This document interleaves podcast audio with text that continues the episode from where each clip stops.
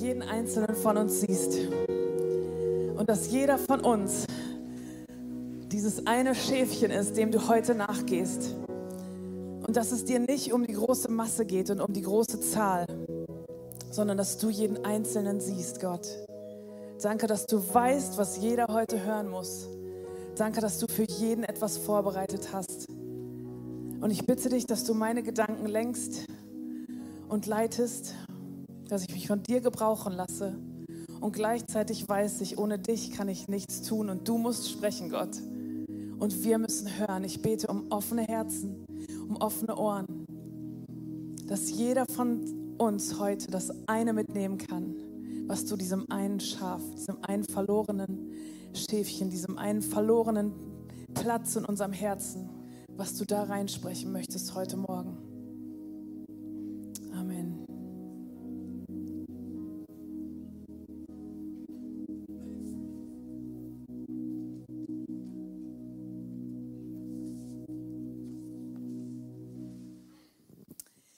Seit ich fünf Jahre alt bin, spiele ich Geige.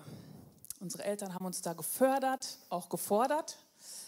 Und ich habe viel geübt und die Geige spielte eine wichtige Rolle in meinem Leben, die Musik an sich. Dann kam irgendwann Theorieunterricht dazu, Klavierunterricht dazu. Ich habe mir selber Gitarre spielen irgendwann beigebracht. Als Teenager fing ich an, Lieder zu schreiben, meine Gedanken zu verarbeiten, bisschen tagebuchmäßig, verarbeitungsmäßig. Und ich sang meine Lieder und fing an, meine Lieder zu singen, anderen vorzusingen. Lobpreis habe ich immer viel gemacht. Es war ein wichtiger Bestandteil in meinem Leben.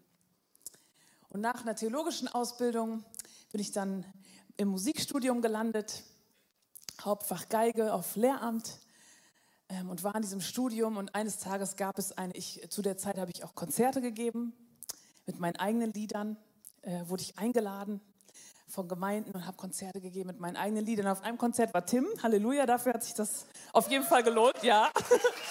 man weiß nie, man weiß nie, warum man was macht, genau. Und ich wurde eingeladen und habe Konzerte gespielt mit meinen Songs. Ich habe die gesungen. Ich hatte das Gefühl, boah, das ist, Gott wirkt, Menschen werden berührt. Es hat mir Spaß gemacht. Und dann kam eine Chorleitungsstunde in diesem besagten Studium. Und wir standen in, einer, in einem Kreis, es war eine Gruppenstunde. Und jeder von uns musste was singen. Es war früh, es war nicht meine Zeit, aber jeder von uns musste was singen. Und jeder hat was gesungen und es ging weiter, der nächste kam dran. Dann kam ich dran, habe diese Übung davor gesungen und der Mann, der mich seit fünf Minuten kannte, sagt zu mir, das klingt ja wie aus der Lungenheilanstalt. Bam. Das hat so richtig gesessen, kann ich euch sagen. Das hat so richtig gesessen, das hat mich richtig eiskalt erwischt. Ich wäre am liebsten rausgerannt aus diesem Raum. Ich wollte überhaupt nicht mehr da irgendwas von dem hören oder irgendwas lernen. Ich war raus. Ich war raus und ich habe sofort angefangen zu denken, hä? Ich verstehe das nicht. Ich bin doch eingeladen. Ich gebe doch Konzerte, Musik ist doch wichtig für mich. Das ist doch ein großer Teil von meinem Leben. Hat das vielleicht noch keiner gecheckt, dass ich das gar nicht kann? Ist das vielleicht nur für drei Leute schön oder nur für den Tim oder nur für meine Kinder, die ich da noch nicht hatte? Aber gut, ein äh, bisschen Aufregung. Und ihr merkt, diese, dieser eine Satz hat mich gecrashed, hat mich aus dem Konzept gebracht. Wie oft hast du das schon erlebt? Dass dich ein Gedanke, ein Satz so richtig eiskalt erwischt dass er dein Leben beeinflusst und dass du vielleicht auch dein Leben verändert hast aufgrund von einem Satz, den jemand sagt. Ich glaube, dass es so wichtig ist, dass wir wissen, was Gott über uns denkt, damit wir unser Denken erneuern können, wenn wir solche Dinge erlebt haben. Und genau da gucken wir heute hin, mit Tanoia. Neu denken, umdenken. Wusstest du zum Beispiel, dass du ein Kunstwerk bist? Wusstest du, dass du ein geliebtes Kind Gottes bist? Wir sitzen in einer Kirche, du kannst jetzt sagen, ja, ja, weiß ich, aber weiß das wirklich jeder hier? Weißt du das? Du ein geliebtes Kind Gottes bist. Wusstest du, dass du ein Überwinder bist? Du bist ein Kunstwerk. Hat das schon mal jemand zu einem von euch gesagt? So, wow, du bist echt ein Kunstwerk? Ist so, ist so, steht in der Bibel, liebe Freunde. Ich lese euch aus Psalm 139, Vers 13. Du bist es ja auch, der meinen Körper und meine Seele erschaffen hat. Kunstvoll hast du mich gebildet im Leib meiner Mutter. Ich danke dir dafür, dass ich so wunderbar erschaffen bin. Es erfüllt mich mit Ehrfurcht. Ja, das habe ich erkannt. Deine Werke sind wunderbar. Dir war nicht verborgen, als ich Gestalt annahm, als ich im Dunkeln geschaffen wurde, kunstvoll gebildet im tiefen Schoß der Erde. Deine Augen sahen mich schon, als mein Leben im Leib meiner Mutter entstand. Alle Tage, die noch kommen sollten, waren in deinem Buch bereits aufgeschrieben, bevor noch einer von ihnen eintraf.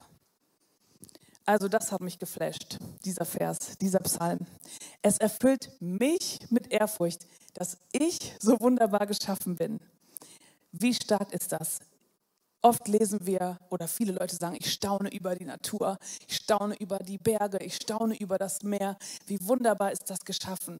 Wir sagen auch, wenn Babys geboren werden, boah, was für ein Wunder, wie wunderbar sind sie geschaffen. Aber staunst du auch über dich? Wie wunderbar du geschaffen bist? Ich habe den Eindruck, das ist richtig schwer, das über uns selbst zu sagen. Oder stellt sich irgendjemand hier morgens vor den Spiegel und sagt, ich staune, wie wunderbar ich geschaffen bin. Dann bitte einmal Seminare geben, Handzeichen. Wir brauchen ein Seminar bei dir. Aber wir lesen das in der Bibel. Gott hat uns wunderbar geschaffen. Du bist ein Kunstwerk, kunstvoll geschaffen und von Anfang an gesehen. Und wisst ihr, dass auch dieses Gesehenwerden ein Grundbedürfnis von uns Menschen ist? Ich glaube, viele innere Wunden kommen daher, dass Menschen sich nicht gesehen fühlen. Und ich will das jetzt nicht mega ausschmücken, aber ich glaube, uns fallen alle Dinge ein und schreckliche Taten, die geschehen, weil Menschen sagen, ich wurde nicht gesehen, aber jetzt weiß jeder, wer ich bin. Jetzt werden alle hingucken, weil ich das und das gemacht habe. Und meistens sind das hochdramatische, tödliche Dinge, die da passieren, weil eine tiefe innere Wunde da ist, niemals gesehen worden zu sein. Gott sagt, dass seine Augen sahen dich schon, als dein Leben im Leib deiner Mutter entstand. Was für eine wunderbare Perspektive, ihr Lieben. Was, wie wichtig es ist, die Gedanken von unserem Schöpfer zu kennen. Metanoia, umzudenken. Was sagt er über uns? Gott sagt also, du bist ein Kunstwerk. Du bist kunstvoll geformt, du bist wunderbar gemacht, du bist gesehen und gewollt. Und diese Wahrheit kommt vielleicht irgendwann in dein Herz hinein. Und dann kommt da dieser Junge, der Schwarm der ganzen Stufe, der, den eigentlich alle am liebsten haben wollen. Und du schaffst es, seinen Blick auf dich zu lenken. Du schaffst es, dass er sich verliebt, du schaffst es oder ihr kommt zusammen. Du bist glücklich, du bist happy, dein neuer Boyfriend, der tollste für dich.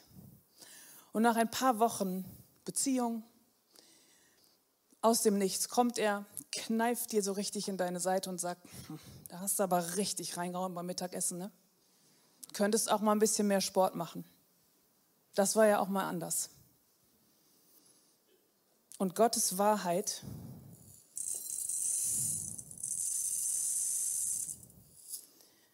wird verschüttet. Sie ist nicht mehr so gut sichtbar wie vorher. Und wisst ihr, ich glaube, dass das eine besondere Angriffsfläche für uns Frauen ist. Ich will mir da kurz Zeit nehmen, darauf einzugehen, weil ich glaube, dass das wichtig ist. Ich glaube, eine besondere Angriffsfläche für den Feind ist bei uns Frauen Minderwert und Selbstannahme mir ist etwas aufgefallen. Kleine Mädchen, vier, fünf Jahre alt oder eigentlich von Anfang an, stehen oft vor dem Spiegel und was sagen die dann? Oh, ich bin so wunderschön. Ich bin eine wunderschöne Prinzessin. Guck mal, Mama. Ich bin so schön. Ja, du bist so schön.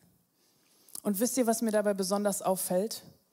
Vielleicht werdet ihr jetzt lachen, aber mir fällt immer besonders auf und ich war richtig berührt, als ich das erkannt habe. Sie stehen da mit ausgestrecktem Bauch. Sie stehen da und ziehen ihren Bauch nicht ein. Leute, ja, es ist einerseits zum Lachen und andererseits hat mich das richtig berührt, weil ich gemerkt habe, Warum hört das irgendwann auf? Und wann hört das auf? Was passiert da genau? Welche Gedanken kommen in das Leben von diesen Kindern, von diesen Mädchen, dass sie teilweise ab 10, 11 Jahren anfangen, wirklich Diäten zu machen? Das ist eine Realität, das sagen viele. Und nur noch ihr ganzes Leben lang sich damit beschäftigen, besser auszusehen, diesen Bauch einzuziehen, äh, eine bestimmte Norm zu erfüllen, in eine bestimmte Form zu passen. Was passiert da zwischen Kindsein und zwischen Frau werden? Und was kommt da in dieses Leben rein? Und es hat mich berührt und aufgewühlt. Woher kommen diese Gedanken?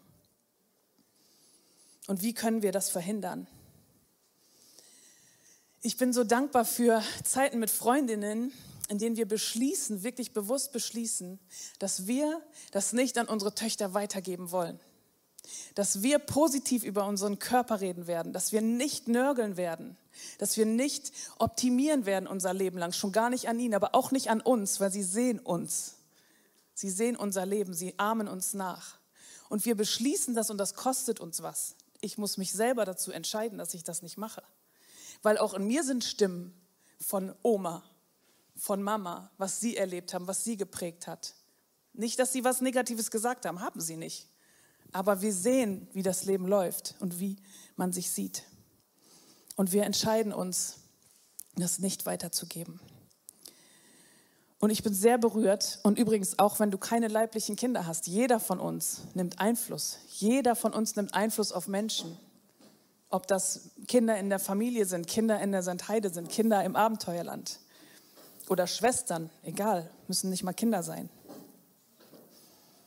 Und mich berührt das sehr, wenn meine Tochter zum Beispiel Karten diktiert für ihre Kindergartenfreunde. Ich schreibe da nie irgendwas von mir auf, aus drauf, sondern da sind Menschen, die sich kümmern. Genau, macht euch keine Sorgen, da sind Menschen, die sich kümmern. Danke euch. Ähm, und ich schreibe nie einfach von mir irgendwas. Ich kenne die Kinder meistens ehrlich gesagt gar nicht wegen Corona. Aber sie diktiert Sachen wie, du bist ein besonderes Kind. Wie cool ist das, Leute? Du bist von Gott geliebt. Und das, es bleibt hängen. Wir sind Vorbilder. Du bist ein Kunstwerk. Du bist mein geliebtes Kind. Kann eine Floskel sein für dich, aber ich will dich fragen, was bedeutet das? In dem Moment, in dem wir uns für Gott entscheiden, gehen wir nicht nur vom Tod ins ewige Leben, sondern wir bekommen eine Familie dazu. Ob du willst oder nicht, das ist inklusive. Gott nimmt dich an wie ein Kind. Er liebt dich wie ein Kind. Du bist sein Kind. Das ist der eine Punkt. In Epheser lesen wir, von Anfang an war es sein unveränderlicher Plan, uns durch Jesus Christus als seine Kinder aufzunehmen und an diesem Beschluss hatte er viel Freude. Gott sagt also, du bist mein Kind, ich beschütze dich, ich liebe dich, du gehörst zu meiner Familie. Und du bekommst nicht nur Gott als Vater und Jesus als Bruder, sondern du bekommst auch die ganzen Mitchristen dieser Welt, Millionen von Menschen als Geschwister. Und ich finde das faszinierend, egal in welches Land man reist und geht, hier unsere Brands, die kennen das ja wirklich am besten, würde ich sagen. Aber selbst ich habe das auch schon viel erlebt. Egal, wo ich hinkomme, wenn ich in eine lebendige Kirche komme, dann ist das meine Family. Dann kann ich die um Hilfe bitten, dann kann ich die was fragen. Dann kann ich auch einfach mit denen Lobpreis machen, dann kann ich auch da dienen. Das ist einfach Familie und das bekommen wir dazu. Und das bedeutet auch, dass wir Kinder Gottes sind. Auch ihr als Gemeinde, ich bewundere das, ihr macht so viel oder wir wie viele Anfragen sind bei Slack? Hier ist irgendjemand, der braucht eine Übernachtung. Hier ist irgendjemand, der braucht ein Fahrrad. Hier ist jemand, der braucht keine Ahnung was. Man guckt ja nicht, ja, wer, wer ist das? Nee, ich kenne ich, kenn ich ja jetzt gar nicht. Es sind ja so viele Leute, die kenne ich nicht. Nee, wir sind Familie. Wir nehmen Leute auf, weil wir Familie sind. Faszinierend, oder? Gott sagt also, du bist mein Kind. Ich beschütze dich, ich liebe dich Du gehörst zu meiner Familie. Und dann ist da deine irdische Familie, deine normale Familie. Eine Mutter, die nur am Nörgeln ist und die du mit ihrem Perfektionismus einfach nie zufriedenstellen kannst. Und ein Vater, der, wenn er überhaupt mal was sagt, schon gar nicht sagt, ich liebe dich. Ich bin stolz auf dich. Und Gottes Wahrheit wird verschüttet.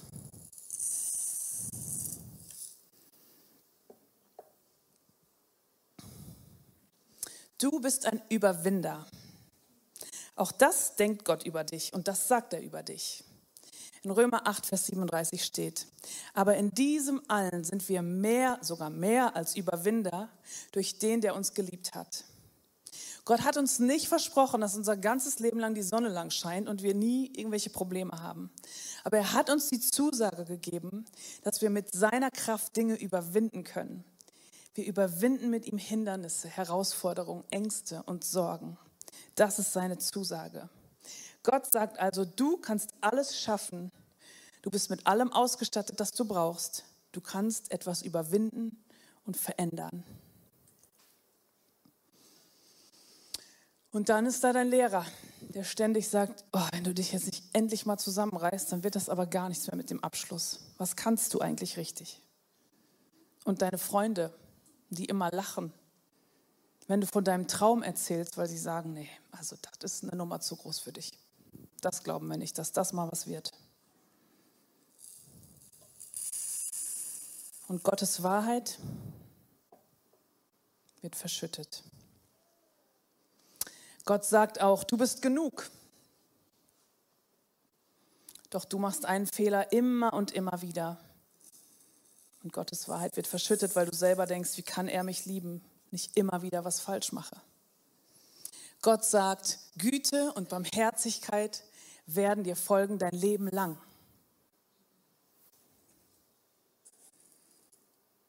Und ein Schicksalsschlag kommt um die Ecke und du siehst gar nichts Gutes mehr. Du fragst dich, wo ist hier die Güte? Wo ist hier die Barmherzigkeit? Die Wahrheit Gottes ist verschüttet. Gott sagt auch Dinge wie, du bist frei, ich habe dich frei gemacht. Aber du lebst in einem Land, wo du als Christ verfolgt wirst. Oder du bist im Iran, wo du als Frau noch nicht mal anziehen darfst, was du willst und wo Menschen erschossen werden, wenn sie frei sein, sein wollen. Und Gottes Wahrheit wird verschüttet. Gott sagt, du kannst alles durch den, der dich stark macht. Aber dein Vater hat immer nur gesagt, aus dir wird nie was. Was kannst du eigentlich? Und Gottes Wahrheit wird verschüttet.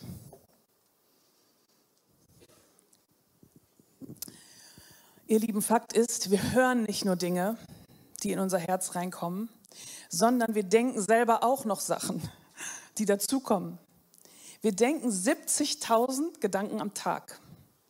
Und es gibt verschiedene Studien, aber eine hat gesagt, dass 80 Prozent von diesen Gedanken negativ sind. 80 Prozent dieser Gedanken, die wir denken, sind negativ.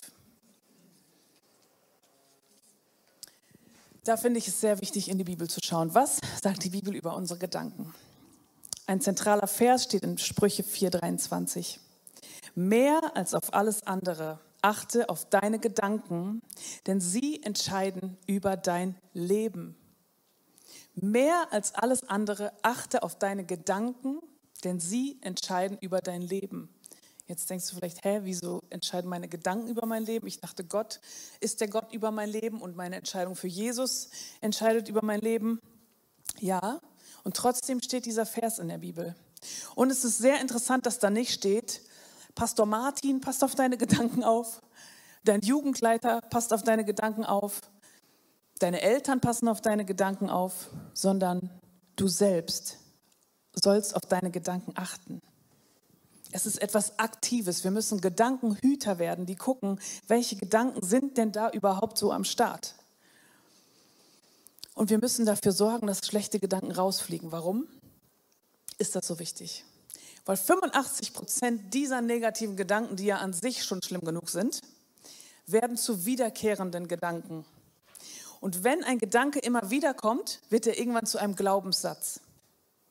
Und wenn ein Glaubenssatz erstmal da ist, ganz ehrlich Leute, das könnt ihr alle unsere Seelsorger fragen, das ist nicht so schnell wieder wegzukriegen.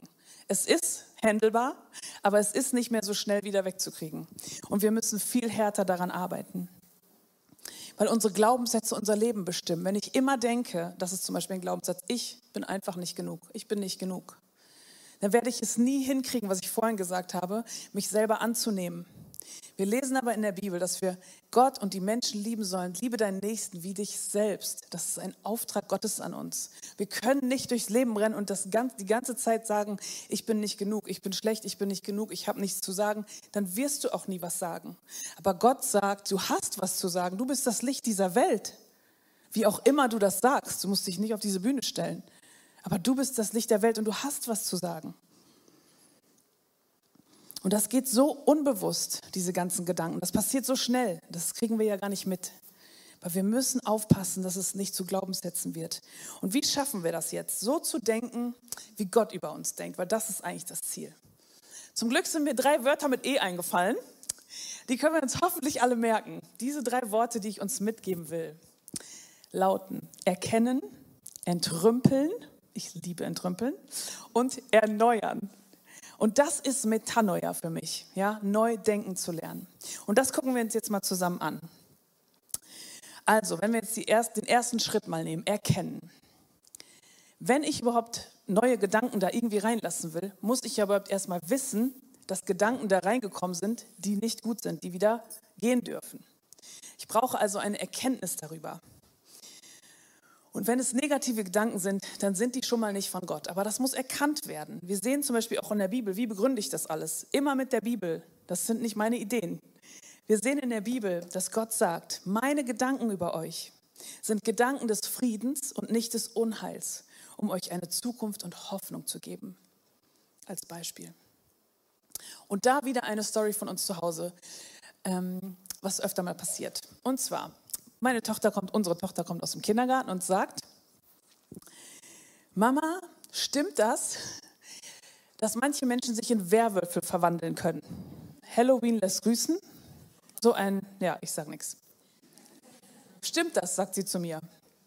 Und dann sage ich immer das Gleiche. Dann sage ich immer den gleichen Satz. Wollt ihr wissen, welchen? Wer hat das gesagt?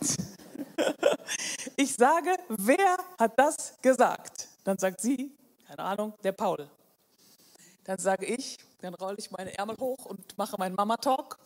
Ich bin deine Mama. Und ich weiß, dass es keine Werwölfe gibt. Dass sie dazu da sind, um Angst zu machen, um Schrott anzurichten und für nichts Gutes zu gebrauchen. Und ich sage dir, das stimmt nicht. Glaubst du mir? Das ist immer, der, immer der gleiche Ablauf bei diesen äh, neuen Impulsen aus dem Kindergarten.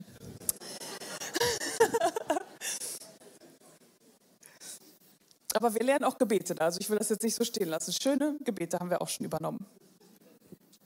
Und ich glaube, dass dieser Satz, wer hat das gesagt, dass wir den auch im Geistlichen benutzen müssen oder können.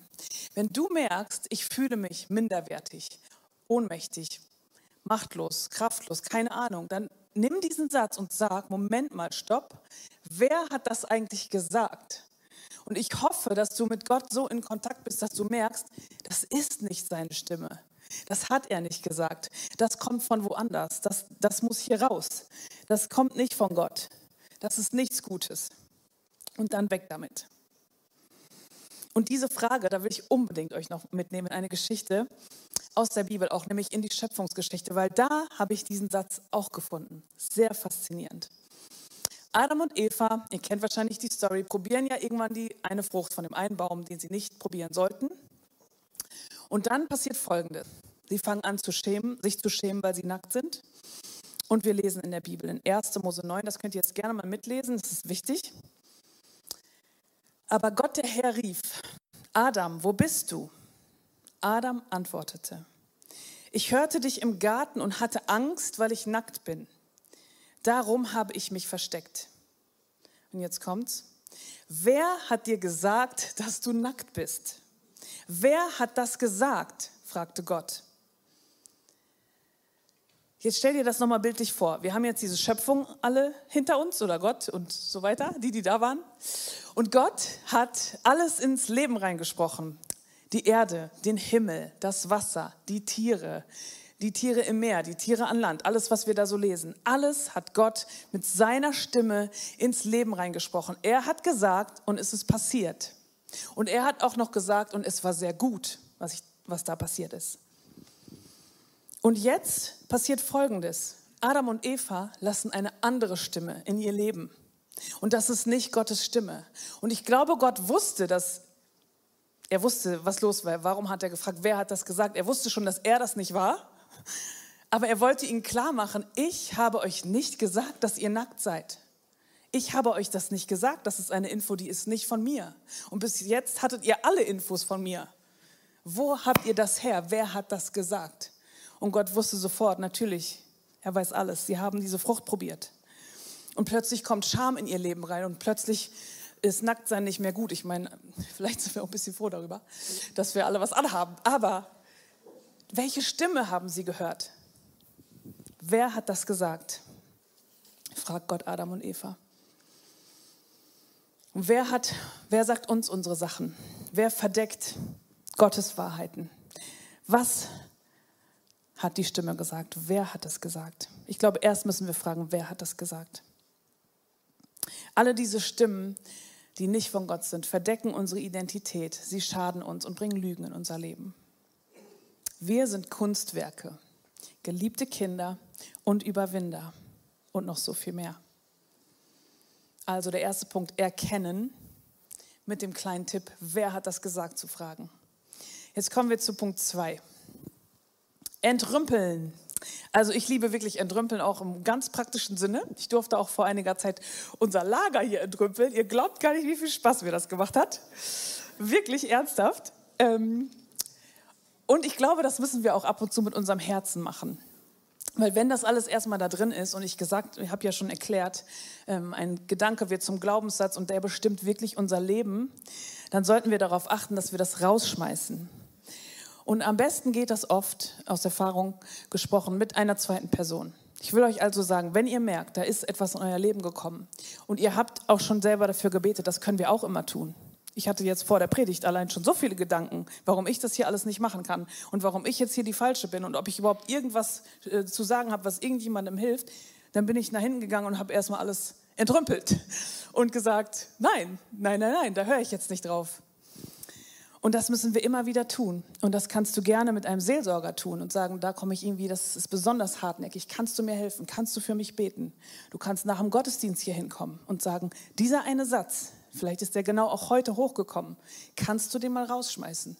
Und dann nehmen wir den Namen Jesus und brechen diese Lüge im Namen Jesu und dann geht's weiter. Und wenn du merkst, es bleibt Bitterkeit, wenn andere Personen im Spiel waren, es bleibt Unvergebenheit, dann geh noch weitere Schritte und geh in die Seelsorge, damit dein Herz frei wird und entrümpelt wird.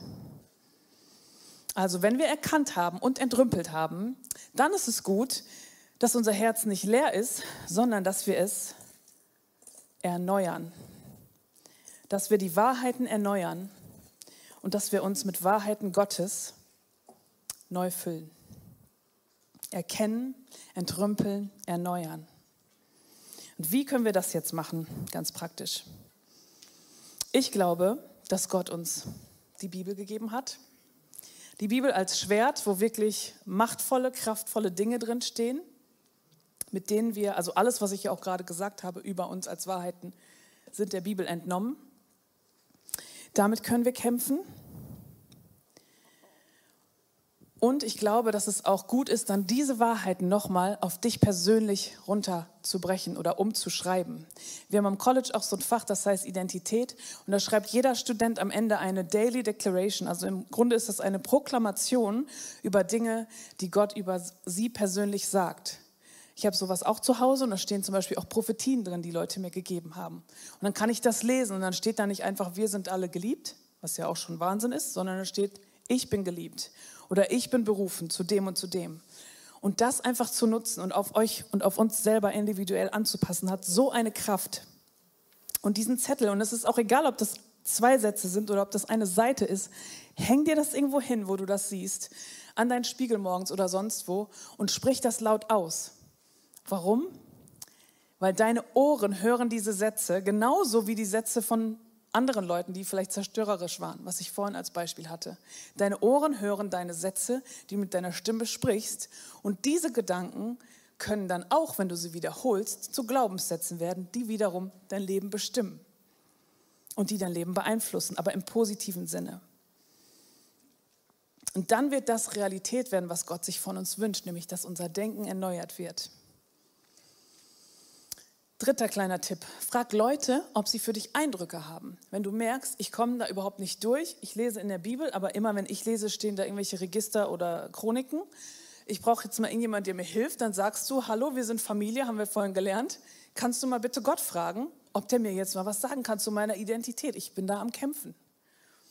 Und dann betet die Person für dich und sagt dir was direkt von Gott. Oder du fragst Gott. Meine Schafe hören meine Stimme, sagt er. Forder ihn heraus, setz dich hin, sei still und sag, ich muss da jetzt was wissen.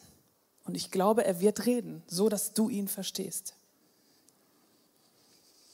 Und wisst ihr, was ich inspirierend finde? Ich habe gemerkt, nee, interessant, interessant finde, ich habe gemerkt, dass alle Menschen, die ich irgendwie inspirierend finde, wo ich das Gefühl habe, boah, die sind so kraftvoll unterwegs, die, ihr Leben hat Einfluss auf, so einen positiven Einfluss auf andere Menschen. Ich sehe Jesus, wenn ich sie angucke. Und wisst ihr, was die immer sagen? Die sagen alle immer das Gleiche. Wollt ihr es wissen? ihr müsst ja auch, ne?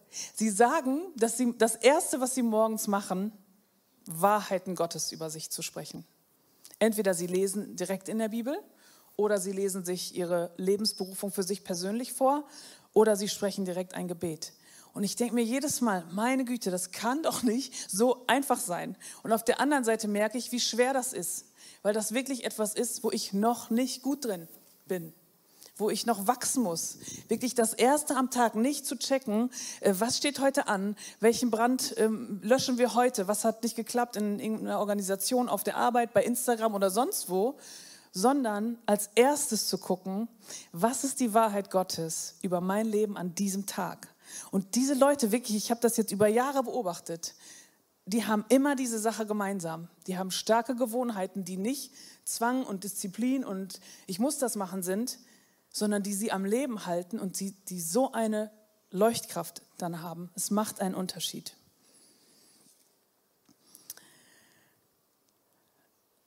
Fülle also dein Herz mit guten Gedanken Gottes über dich. Erneuern, das war der dritte Punkt.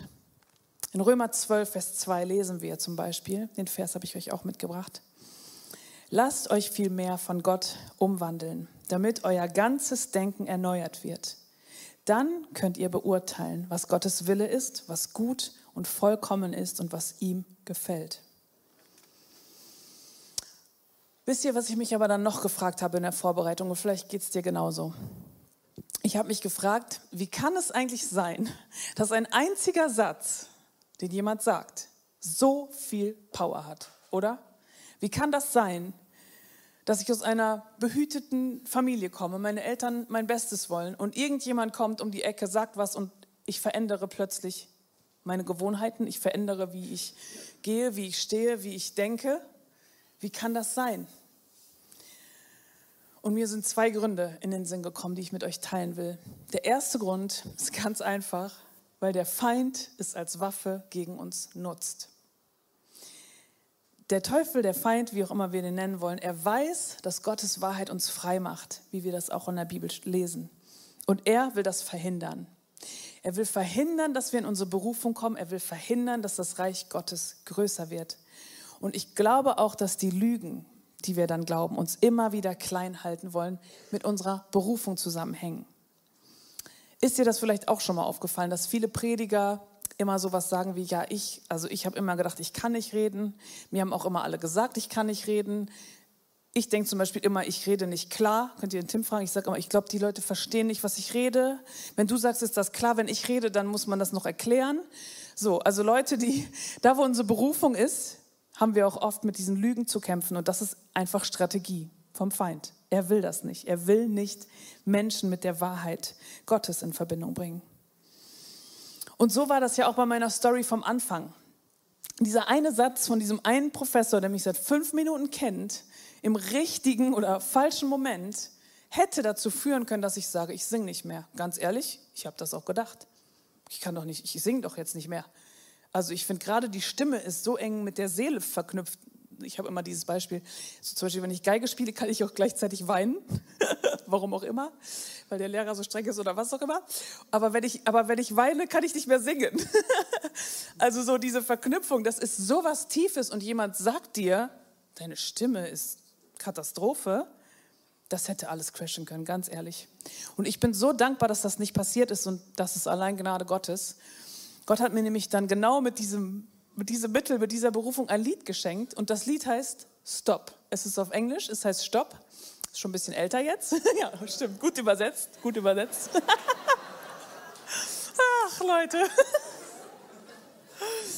Und in dem Lied sage ich eigentlich, ähm, ich bin gut so wie ich bin. Stopp, geh woanders hin mit diesen Gedanken. Ähm, ich glaube das, was Gott über mich sagt. Kurz zusammengefasst, wer hat das gesagt? Das ist eigentlich die, der Inhalt von diesem Lied. Wer hat das gesagt? Darauf höre ich nicht. Und dieses Lied hat über diese Jahre schon viele, viele Menschen dazu ermutigt, weiterzumachen, nicht aufzugeben, sich nicht runterziehen zu lassen von irgendwelchen Formen, die wir passen müssen, von irgendwelchen Lügen, die jemand anders über uns gesagt hat. Und was ist das für ein Geschenk? Und wie schade wäre das gewesen, ich hätte einfach gesagt, ich singe nicht mehr. Und Leute, ich kenne wirklich einige Menschen, die das machen. Die erzählen ja, ich habe eigentlich immer Lobpreis gemacht und dann hat einer was gesagt. Und dann singen die nicht mehr. Die leben ihre Berufung nicht mehr. Auch in anderen Bereichen.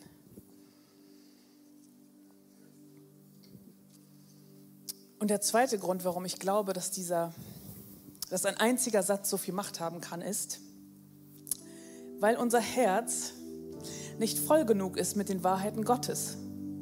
Wenn wir nicht dafür sorgen, dass das hier voll ist, voller, so voll wie es geht ist, wenn wir dafür nicht sorgen, dann wird immer Platz sein, dass da jemand reinkommen kann. Wenn dein Herz voll ist, wenn deine Gedanken gefüllt sind mit Wahrheiten Gottes in deinem Leben, dann ist da kein Platz mehr für Lügen. Oder ist es auf jeden Fall leichter, sie wieder rauszukriegen, weil sie nicht so viel Raum einnehmen können. Also erkennen, entrümpeln und erneuern. Und wenn ich mir jetzt was wünschen könnte, was ihr mitnehmen würdet aus der Predigt, würde ich mir diesen Satz wünschen für euer Leben. Wer hat das gesagt? Wer hat das gesagt? dass wir schneller wirklich auch den Feind entlarven und auch Leute, die es nicht gut mit uns meinen oder vielleicht auch unbewusst einfach irgendwas sagen. Dass wir schneller sind zu sagen, wer hat das gesagt? Ist das die Stimme Gottes, der mich liebt, der mich geschaffen hat, der mich gut findet, wie ich bin, mit allen Veränderungsprozessen, die wir alle brauchen, inklusive, das ist klar. Aber bei ihm ist erstmal völlige Annahme. Hat er das gesagt oder ist das der Feind? der mich von meiner Berufung wegbringen will, der will, dass ich schlecht über mich denke, der will, dass ich nicht mehr nach vorne gehe, der das Reich Gottes stoppen will und der einfach sowieso nur Zerstörung für uns bringen will. Wer hat das gesagt? Wenn ihr eins mitnehmt, dann nehmt das mit, als Waffe zu erkennen, zu entrümpeln und zu erneuern. Ein Vers zum Abschluss.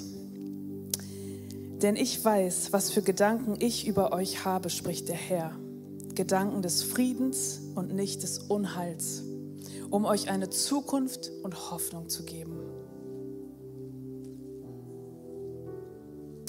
Wir werden jetzt in ein Lied übergehen, das eigentlich eine gesungene Proklamation ist von Wahrheiten Gottes in unserem Leben. Und ich lade dich einfach ein, das ja ganz bewusst wirklich mitzusingen. Oder, wenn es für dich gut ist, auch einen Moment innezuhalten und zu überlegen, boah, da war doch jetzt gerade irgendwas, was hochgekommen ist, das will ich jetzt noch rausschmeißen. Dann nutzt die Zeit von diesem Lied und sag einfach zu Jesus, du willst das nicht mehr haben. Du willst diese Lüge nicht mehr glauben. Und schick sie mit ihm zusammen weg. Und wenn du dann merkst, oh, das hat noch nicht gereicht, dann lade ich dich jetzt schon ein, wirklich unser wunderbares Gebetsteam in Anspruch zu nehmen, was nach dem Gottesdienst hier steht. Und zu ihnen hinzugehen und zu sagen, hilf mir bitte. Wir sind Familie, bitte hilf mir, ich will das loswerden. Und ich bin mir sicher, dass Gott wirken wird.